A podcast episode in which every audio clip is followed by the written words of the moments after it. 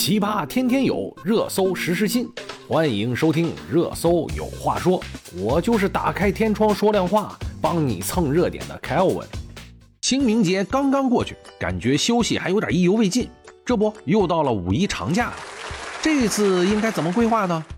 专家说了，五一放假跨省出行或难实现，这就是今天的话题了。有人会问我，这离五一还好多天呢，干嘛这么早就做这期节目？我想说，不能出省了，你还不赶紧看看怎么谋划一下呢？各种预定也没有以前那么容易了。况且，如果不能出去，那我们现在的商家还能干点什么？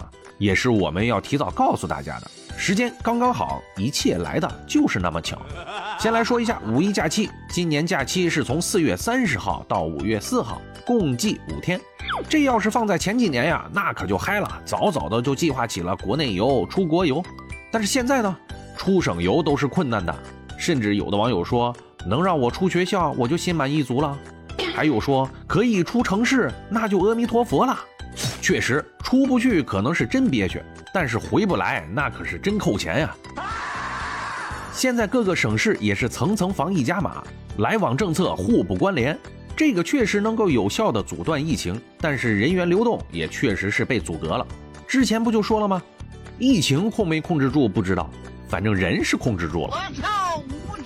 但是呢，我们为了国家的防疫大策，我倒是建议大家无条件服从。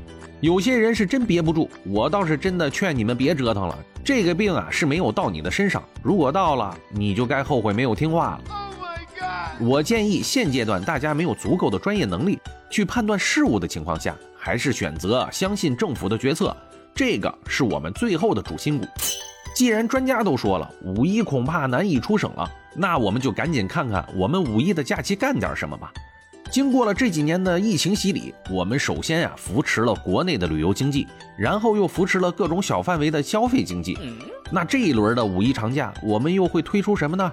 就目前的形势来看呀，很多的疫情情况都不容乐观，所以我们自我主动的再次缩小活动范围是更为明智的选择。能够在家就尽量不出门，能够在本市那就绝对不去外地，能够小范围那就尽量的小范围，能够固定场所那就尽量在固定场所。这个就是我给大家的原则建议。有的人就会说了，那也太无聊了，这个能干什么呢？干脆在家躺平算了，这就是要我们自我调节了。我是有好多好玩的建议，比如啊，添置一台游戏机，再给家里面改造成一个电影院，或者说来个拼图积木等等，都是非常不错的选择。当然，也可以配合商家的一些活动。这些难题呀，其实应该是他们帮我们来解决。那这就到了我们敲黑板的时间了。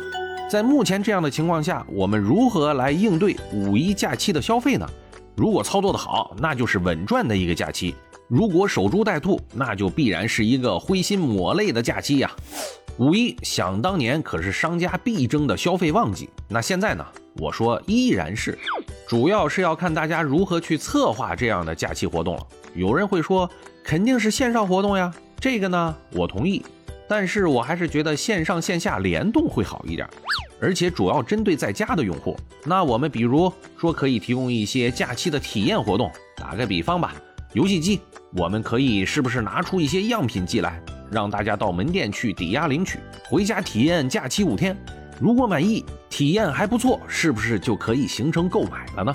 还可以增加更多的互动环节，比如说某款游戏通关多少就可以给到额外的折扣奖励。也可以有一些其他的产品呀，比如跑步机，试用领回家，然后五天假期跑够二十公里就可以得到相应的折扣。吸尘器领回家，免费试用五天，写一篇心得体会就可以得到折扣呢。这样的活动既能表明商家的态度，而且还能够促进消费，大家何乐而不为呢？有些商家可能说了，你这些办法跟我们的产品不一样，那是必然嘛？怎么可能策略都一样？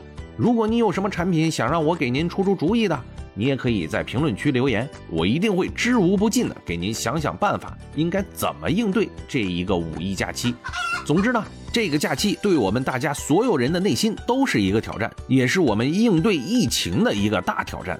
我相信必胜的一定是我们的信念，大家加油！我们今天就说到这里，我们明天见。